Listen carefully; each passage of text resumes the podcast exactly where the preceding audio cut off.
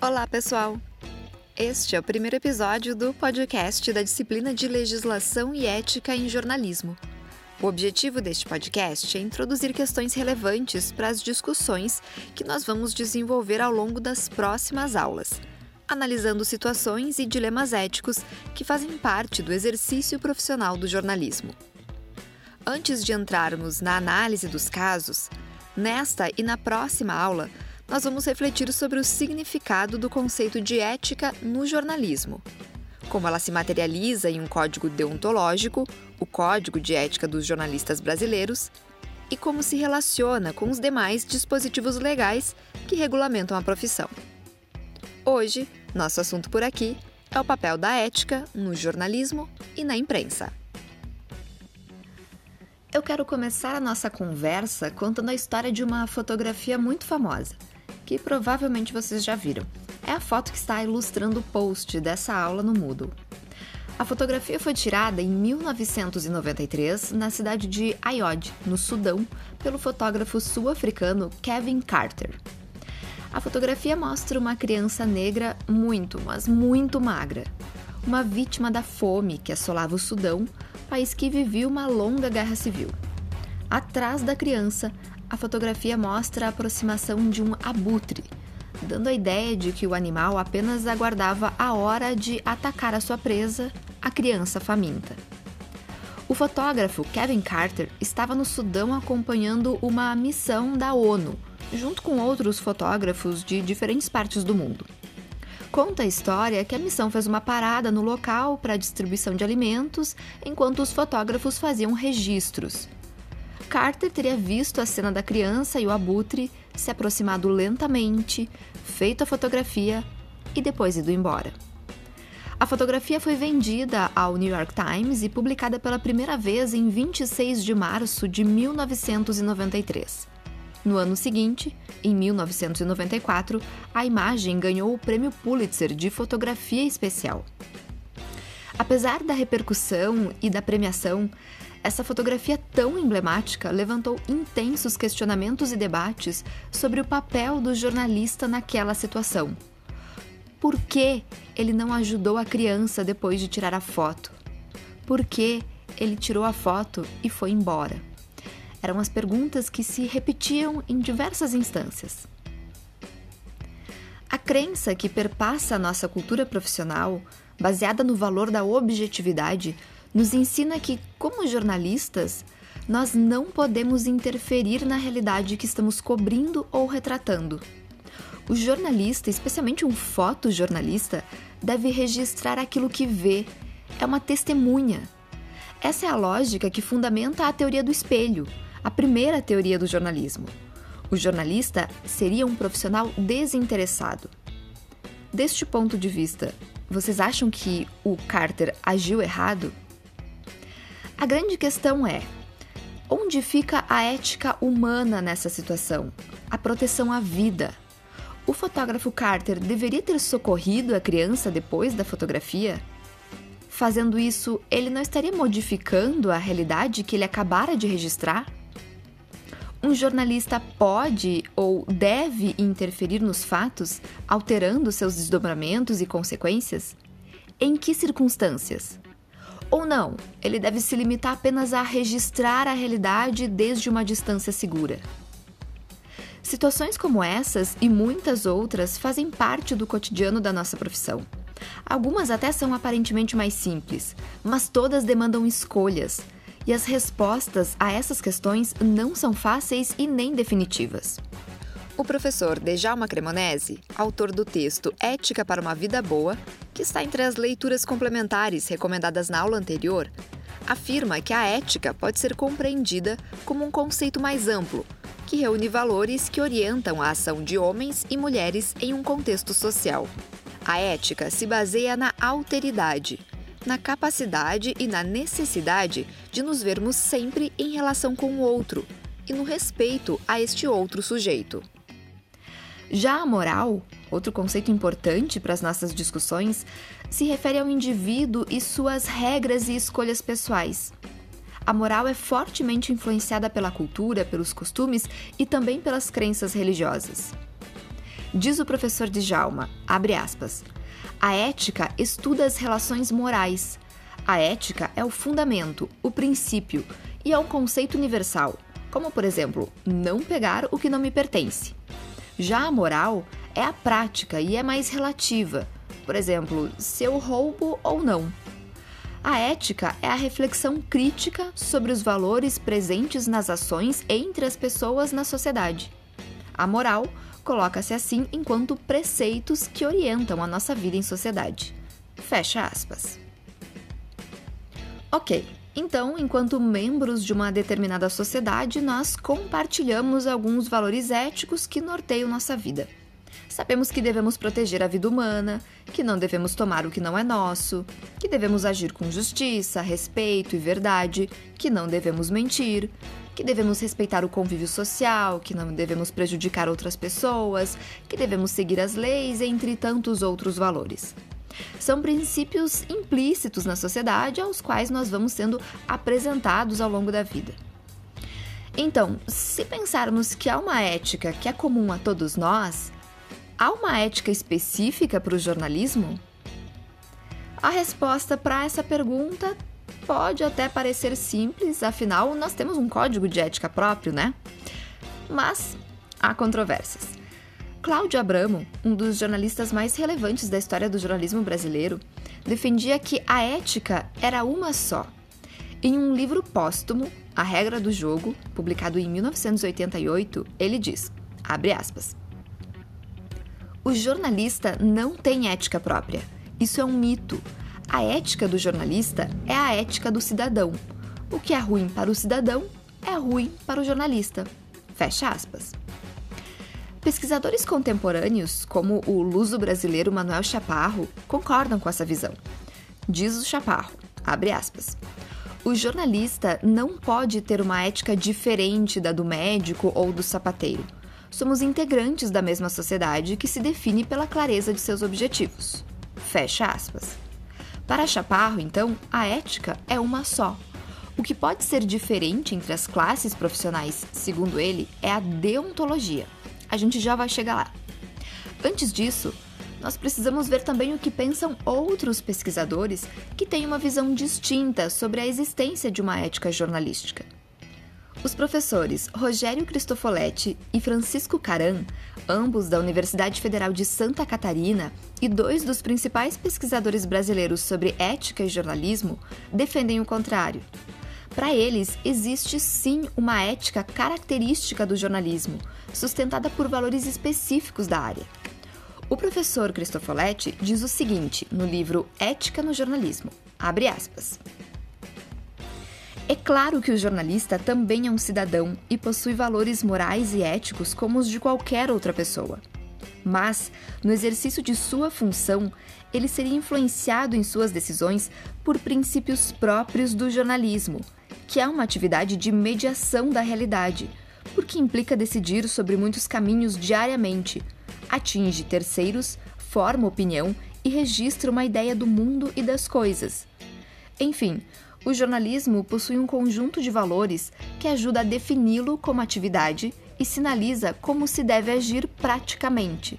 Fecha aspas. Cristofoletti segue com um exemplo que é bem interessante. Eu vou seguir lendo esse trecho. Abre aspas. Um exemplo. A verdade é um valor moral vigente em nossa sociedade. Médicos, bancários, secretárias e garis podem cultivar firmemente esse valor que encontram um especial acolhimento entre jornalistas, pois o apego ao que chamamos de verdade é um dos pilares de apoio do jornalismo. Aprendemos a entender o jornalismo como uma prática de busca da verdade, um conjunto de esforços para a transmissão de relatos que se aproximam de como os fatos aconteceram por isso, relacionamos jornalistas a pessoas que prezam pela verdade e se regem por ela. Nesse sentido, a verdade é um valor extensivo a todos os cidadãos, mas entre os jornalistas parece pesar mais. Isso não significa que jornalistas sejam mais verdadeiros que as demais pessoas, mas transgredir nesse terreno provoca consequências mais graves para esses profissionais. Fecha aspas. Dilemas relacionados à busca pela verdade são bastante frequentes na nossa atuação profissional como jornalistas. Em busca da verdade dos fatos, jornalistas podem gravar entrevistas sem comunicar isso às suas fontes? Podem se disfarçar para realizar uma reportagem investigativa? Podem se valer de estratégias aparentemente antiéticas ou imorais para obter uma informação relevante? Mais uma vez, as respostas para essas questões não são simples. Se o jornalista avisar a fonte polêmica de que vai gravar suas declarações, será que ela vai revelar tudo o que sabe? Será que vai falar a verdade? Se ao realizar uma reportagem investigativa sobre um esquema fraudulento, por exemplo, o jornalista se apresentar como jornalista, será que ele vai descobrir e poder provar a existência da fraude? E se não houver outras formas, se não por métodos questionáveis, de se obter uma informação realmente relevante? Como os jornalistas devem resolver essas situações? Devem adotar posturas questionáveis em prol da verdade? Um valor não só fundamental para o jornalismo, mas também para a manutenção da democracia, da ordem social e para a formação de cidadãos conscientes? Ou devem limitar suas condutas a fim de seguirem os valores éticos e morais compartilhados pela sociedade, abrindo mão da busca pela verdade que os move? Eugênio Butti, outro pesquisador bastante importante nas discussões sobre ética jornalística no Brasil, diz que o jornalista frequentemente se vê pressionado a escolher entre o certo e o certo. Diz ele, abre aspas. O dilema ético, típico dentro do campo jornalístico, é aquele que opõe um valor justo e bom a outro valor que, de início, apresenta-se como igualmente justo e bom. Por isso é tão difícil e por isso merece tanta reflexão. Fecha aspas. É aqui que nós chegamos à questão da deontologia, o Manuel Chaparro, que eu mencionei há pouco como um dos pesquisadores que dizem que não há uma ética específica do jornalismo, na verdade defende que há uma confusão no que chamamos de códigos de ética. Segundo ele, deveríamos ter códigos deontológicos, porque a ética, em sua visão, seria ampla e válida para todos os sujeitos que compõem uma sociedade. A deontologia é que se responsabilizaria por definir os valores, princípios e condutas adequadas e específicas a cada atividade profissional. Mas afinal, o que é deontologia?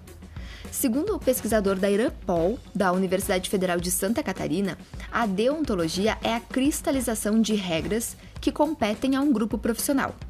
O conceito de deontologia é inspirado no conceito de imperativo categórico do filósofo alemão Immanuel Kant. O imperativo seria qualquer proposição que declara uma determinada ação como necessária. Imperativos categóricos seriam proposições aceitáveis como lei universal, que não podem ser desobedecidas, não importando as circunstâncias. A ideia básica da deontologia é a obediência a uma lei moral expressa em documentos como os códigos de ética. No entanto, a deontologia não é equivalente e nem tem o mesmo poder que a lei. O professor Rogério Cristofoletti explica essa diferença. Eu vou ler mais um trecho do seu livro Ética no Jornalismo. Abre aspas. Leis e recomendações morais são normas, mas pertencem a mundos diferentes. Elas até podem se cruzar, coincidindo em alguns pontos, mas ambas têm seus próprios funcionamentos. As leis são dispositivos de controle social com dois objetivos básicos: harmonizar relações e garantir direitos. As leis provêm de um poder central, aplicam-se a todos de uma comunidade e prevêem punições aos que as desrespeitam. Por isso, para funcionar bem, o sistema da lei depende da eficiência dos órgãos de repressão aos transgressores e das instâncias de julgamento e aplicação das penalidades aos faltosos. As leis são implacáveis, as pessoas têm que segui-las, senão. Com as recomendações morais é ligeiramente diferente. Nem sempre essas regras estão escritas, documentadas. Muitas vezes, os costumes e a tradição oral levam essas orientações para frente de geração em geração. Entretanto, há situações em que os valores morais e recomendações éticas são reunidos em códigos de conduta. Isso se dá sobretudo nos ambientes em que há relações de trabalho, o que converte esses documentos em códigos deontológicos, códigos de ética profissional. Distintamente das leis, os códigos de ética são gerados na e pela comunidade a que se destina. Isto é, lideranças profissionais e representantes dos trabalhadores reúnem-se, discutem e redigem os documentos. Seus elementos são os valores que regem e dão fundamento às profissões. Por isso, os códigos trazem recomendações, indicações de conduta. Perceba bem, não são intimações ou obrigações, mas recomendações. Se as leis exercem um controle que se pretende total, os códigos dependem mais da convicção, da boa vontade, da consciência e da disposição das pessoas em segui-los. Como não têm o poder das leis e porque são resultados da autorregulação de um coletivo, os códigos só funcionam mesmo se os sujeitos cultivarem os valores ali expressos, concordarem e se engajarem numa proposta ética. Em resumo, quem manda é o livre-arbítrio. Fecha aspas. Falamos até agora da ética aplicada ao jornalismo no exercício profissional dos jornalistas. Mas e a imprensa? Como fica a ética dos veículos de comunicação? Eugênio Butti, em seu livro sobre ética e imprensa, defende, abre aspas, mais do que as normas de conduta que orientam a ação dos jornalistas, é preciso envolver no debate a ética das empresas, que se dedicam ao negócio da comunicação social e identificar ou propor limites ao poder, econômico, político ou estatal, que procura subordinar a comunicação aos seus interesses, violando com isso o direito à informação. Fecha aspas.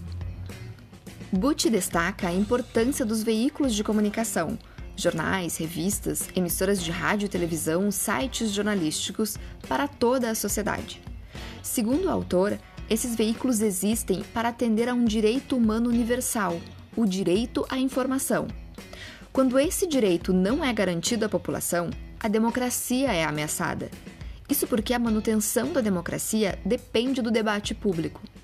Se os cidadãos não têm acesso a informações verdadeiras e relevantes, o debate é prejudicado, se tornando raso ou viciado. Diz o Eugênio Butti, abre aspas. Do direito fundamental a que corresponde a imprensa, o direito à informação, resulta a ética que deveria reger os jornalistas e as empresas de comunicação, e deveria reger também os vínculos que ambos estabelecem com as suas fontes, com o público e, sobretudo, com o poder econômico, político ou estatal. Quando o poder age no sentido de subtrair ao cidadão a informação que lhe é devida, está corroendo as bases do exercício do jornalismo ético, que é o bom jornalismo, e corrompendo a sociedade. Fecha aspas. A grande questão aqui é que o jornalismo se converteu em um negócio e isso não é de agora, vem desde o século XIX em um longo processo de consolidação da imprensa. Os veículos jornalísticos de caráter privado, ou seja, quando não são públicos ou estatais, dependem de recursos financeiros para sua sobrevivência, para pagar os salários, a estrutura, equipamentos, para arcar com custos de impressão, transmissão, entre tantas outras responsabilidades. Esses recursos vêm de anunciantes, assinantes, investidores e outras formas de arrecadação. E estes atores externos exercem influência na atividade jornalística. Além das pressões do mercado, há ainda o campo político, que também exerce suas pressões. Emissoras de rádio e TV, por exemplo, dependem de concessões políticas para a exploração das ondas de transmissão. E isso, eventualmente, ou melhor, com muita frequência, se torna moeda de troca entre empresas de comunicação e agentes políticos. Há uma série de exemplos que nós veremos nas próximas aulas de interferência desses campos no exercício jornalístico, com implicações sociais relevantes. É por isso que Eugênio Butti defende que o debate sobre ética no jornalismo não se restrinja somente ao exercício dos profissionais jornalistas, mas contemple também a responsabilidade das empresas jornalísticas. Diz o pesquisador, abre aspas, os desvios éticos da imprensa brasileira não se resumem às falhas dos jornalistas. Eles se estendem às empresas e à sociedade. O problema ético é um problema estrutural e sistêmico. Fecha aspas. Bom, nós vimos até agora que a discussão sobre ética e jornalismo é bastante complexa. Isso envolve desde a definição de uma ética jornalística até os diversos dilemas que fazem parte da profissão. Desta discussão inicial, é importante que vocês compreendam os conceitos de moral, ética e deontologia e como eles se aplicam ao jornalismo.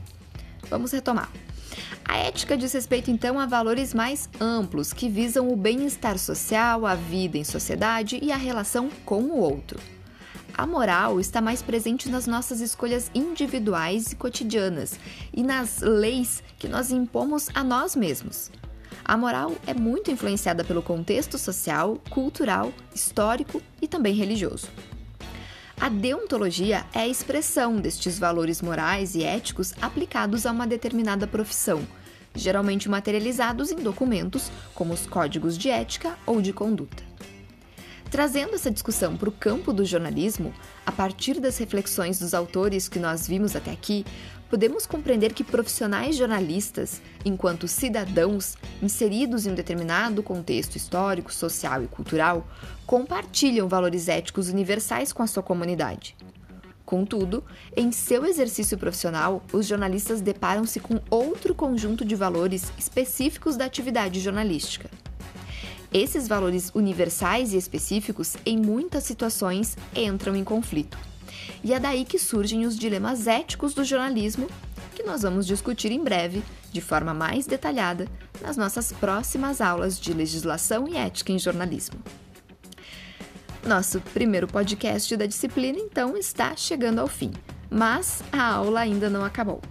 No Moodle vocês encontram um texto complementar para leitura. Trata-se do artigo Ética, Deontologia, Formação e Profissão, Observações sobre o Jornalismo, de autoria do professor Francisco José Castilhos Caran. Leiam o texto e em seguida respondam ao questionário, que também está disponível no Moodle. Na nossa próxima aula, que também será assíncrona, nós vamos nos debruçar sobre o Código de Ética e os demais dispositivos legais que regulamentam e interferem no nosso exercício profissional.